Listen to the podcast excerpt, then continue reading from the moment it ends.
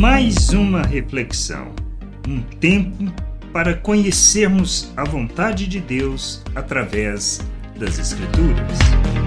Bem-vindo a mais esta reflexão. Será que nós, quando sentamos, quando nós olhamos as Escrituras, será que nós entendemos toda a vontade de Deus e até mesmo entendemos aquilo que acontece conosco, que nós passamos, as situações que vivenciamos e muitas vezes o desejo e a urgência que temos de fazer as coisas. Nós temos, por exemplo, a situação de Paulo lá em Atos 20:16. E aí a gente pergunta: por que a pressa de Paulo?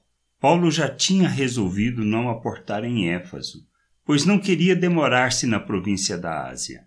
Ele tinha pressa, pois queria, caso lhe fosse possível, passar o dia de Pentecostes em, em Jerusalém.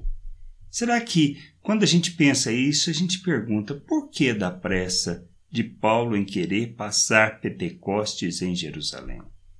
Nós, quando olhamos a, a realidade do povo judeu, nós vemos uma situação especial. Era uma festa especial para o povo, determinada por Deus.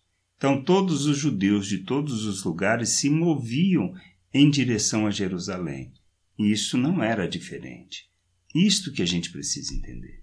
Era um momento especial para a nação. Paulo queria estar lá, era o seu desejo passar o Pentecoste. O propósito dele, o objetivo dele, a meta dele não tinha talvez nada a ver com o que ia acontecer. Mas passar o Pentecoste em Jerusalém era parte do plano e do propósito de Deus.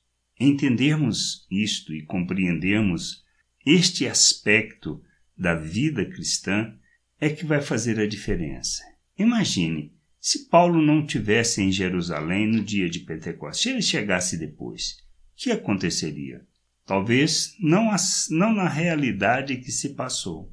Pois quem denunciou Paulo, quem proclamou lá a multidão e quem justamente é, levou Paulo à prisão?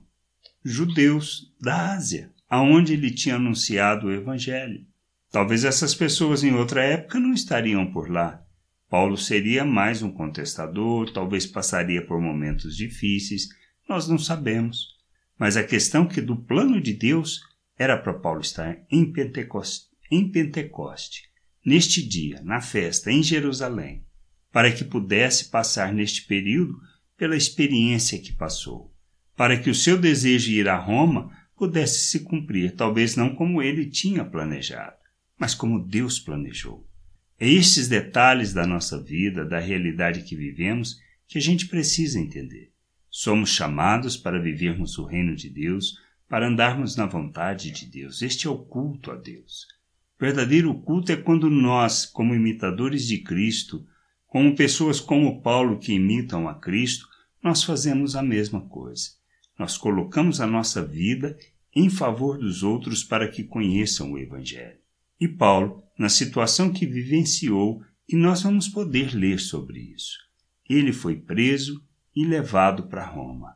Mas nessa jornada ele faz muitas das coisas que era do plano e do propósito que Deus tinha estabelecido para ele desde o seu chamado, ou melhor, desde antes do seu chamado, de que ele anunciaria e pregaria a mensagem para reis, governadores, para as autoridades mas se ele tivesse feito a viagem normal como ele fez para a Ásia, provavelmente, ou a chance de ter anunciado para pessoas que eram autoridades na época, seria mínimo.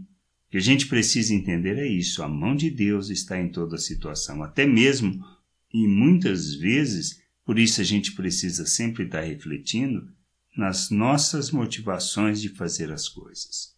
Ele está nos conduzindo no seu plano, no seu propósito, no seu querer. O que a gente precisa fazer é amadurecer, é entender a vontade de Deus, é sermos instrumento de justiça, expressão da graça maravilhosa de Deus neste mundo. Que nós possamos crescer, amadurecer e compreender a vontade do Pai, sermos instrumento de justiça, expressão da graça e do seu amor neste mundo. Graça e paz sobre a tua vida. Amém. Gostou da reflexão? Compartilhe. Não deixe de ler as Escrituras. Medite para poder crescer no conhecimento e vontade de nosso Deus e nosso Pai, para que, conhecendo o Senhor, possa o revelar ao mundo.